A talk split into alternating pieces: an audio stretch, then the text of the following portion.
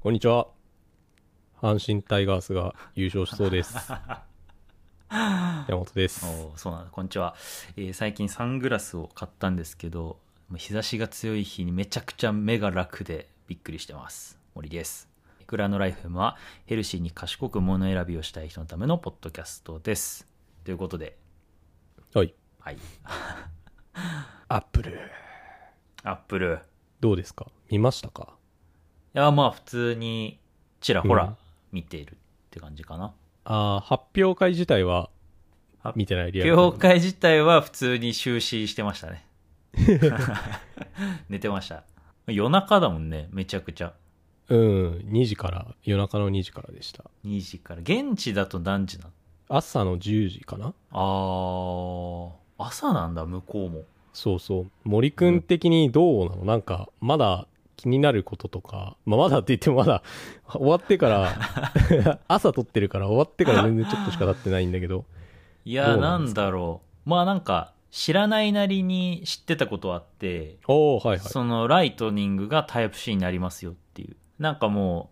うネタバレみたいなもう事前情報というか確定じゃないけどほぼ確ですみたいなの知ってたからうん。そんな今更インパクトはないんだけどうん。なんかやっぱどっちかっていうとあれなんだよねなんかチタンああ、はい。チタンの方がなんかちょっと興味があってええ意外。チタンいやなんかメリットとか全然知らないから逆に聞きたいんだけどうんうん。なんか丈夫なんだか軽いんだかちょっとわかんないんだけどチタンはあれなん何がすごいというか何変わるのそうだね。まあ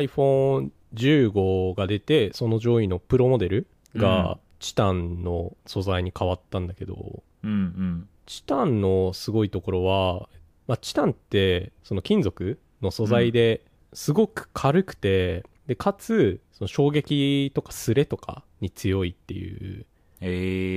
ー、素材で一番世の中で使われてるのがメガネのフレームとか、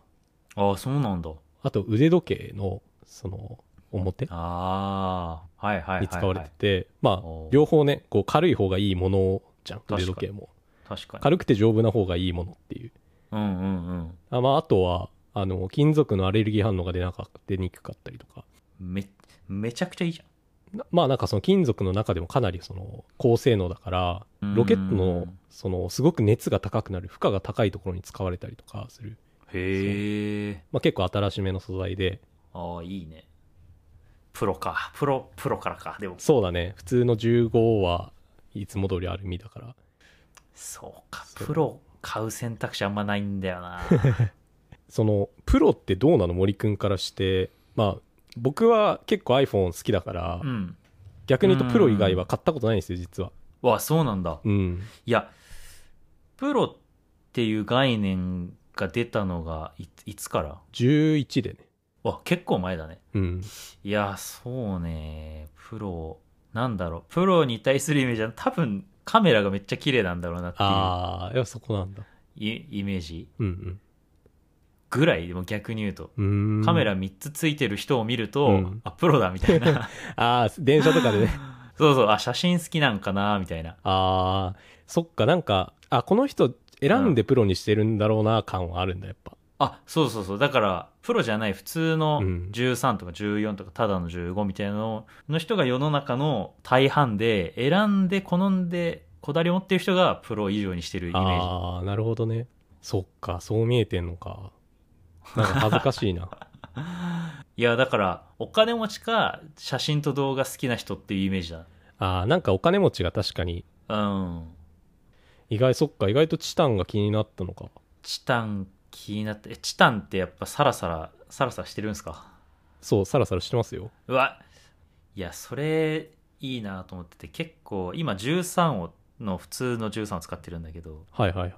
できれば裸で使いたいんだけどつまり後ろがちょっとこう皮脂でペタペタするっていうか指紋が目立つのが嫌で、はいはい仕方なくケースつけてるんだよね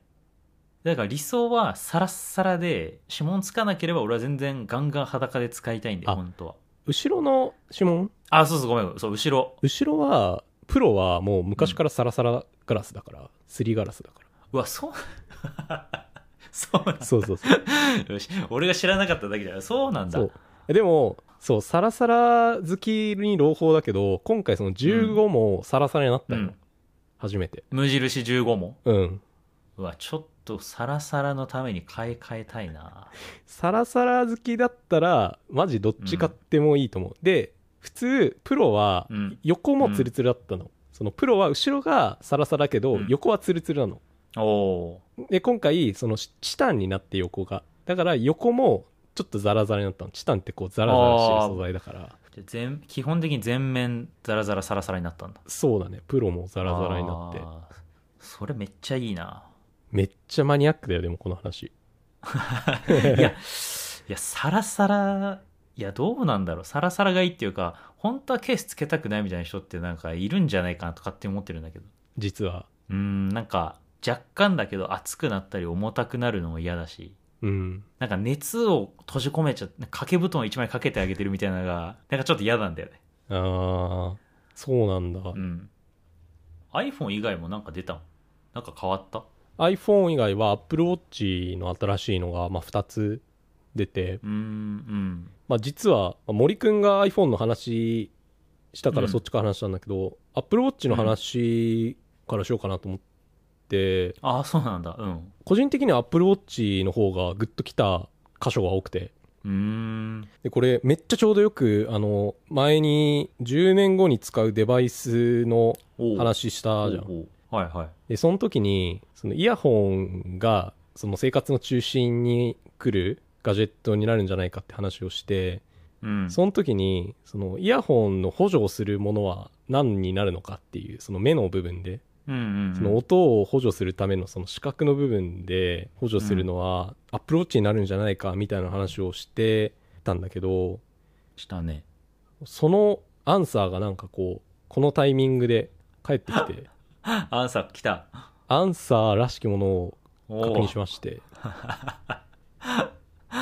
でなんかそれがそなのなんだったのアップローチの画面を押さなくてもある程度アップローチの中の操作をできるっていうえー機能でうん。こうどうやるかっていうとアップローチ例えば左手につけてるとするじゃないですかはいはい。で人差し指と親指をつまむみたいな感じでこうポンポンってするのえーつけてる方の手のそうちょんちょんってやると、そう例えうんばそこで電話が来てたらちょんちょんってやって出れたりとかそれマジですげえな。 えーあと iPhone のシャッターをそうちょんちょんってやったらリモートでシャッター切れたりとか、すごっこれめっちゃすごいよね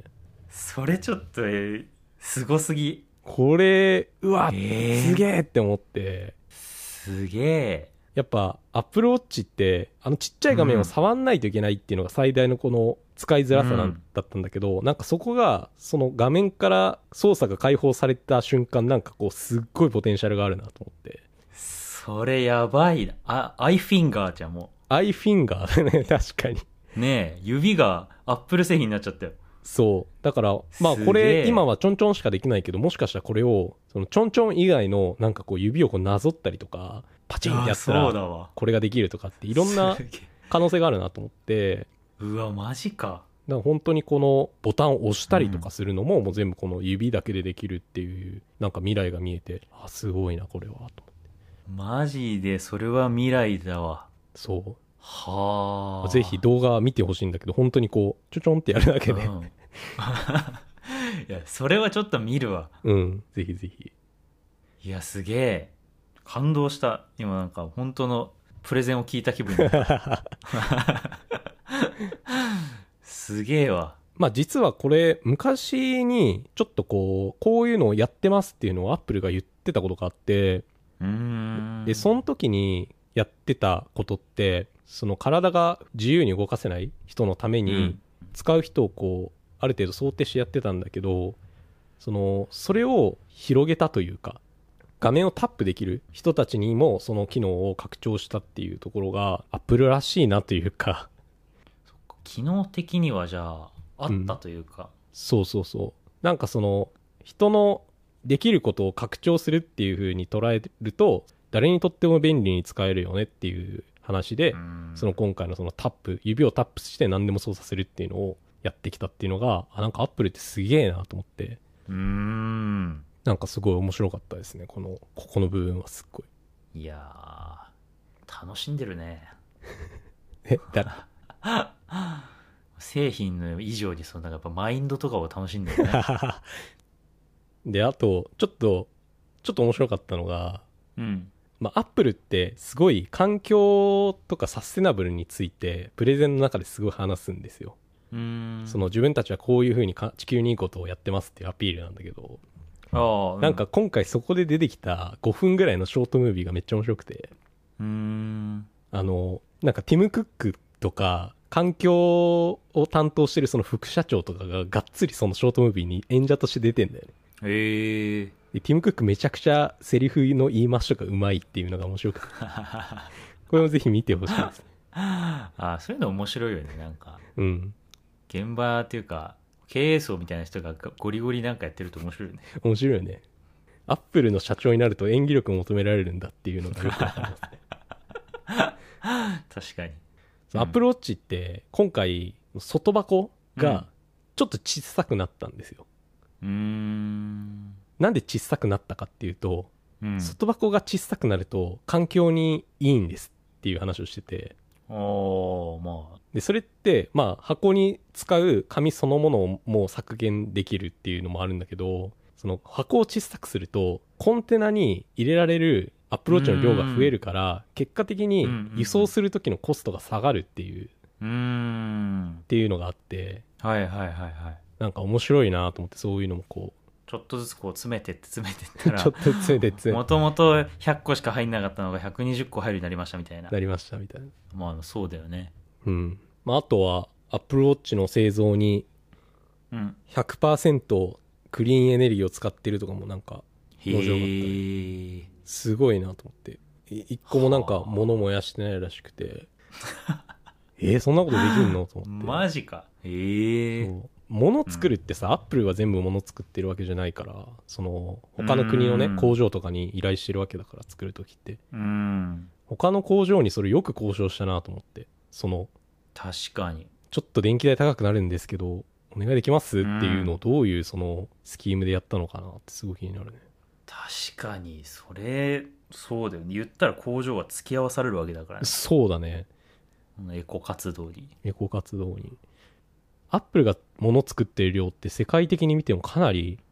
多いから、その世の中に出てくるそのものの中でもかなりな比比率を占めてるから、1年あ、に、そうなんだ。一年に何千万台何億台って売れるものだから、うんうん。なんかアップルはそこにちゃんと責任感があるっぽくて、 ちゃんとなんか、俺らがやったら世の中良くなるんじゃねみたいなのはちゃんとね、いつもなんかアピールしてて。あ、そうか。でも冷静に考えたらそうか。なんか、うん。車を作る会社とかうんうんうん。は結構なんか世の中に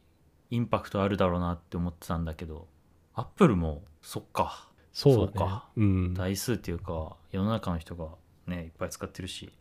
台数そうも。うん。まあ、みたいな感じですかね、全体的に。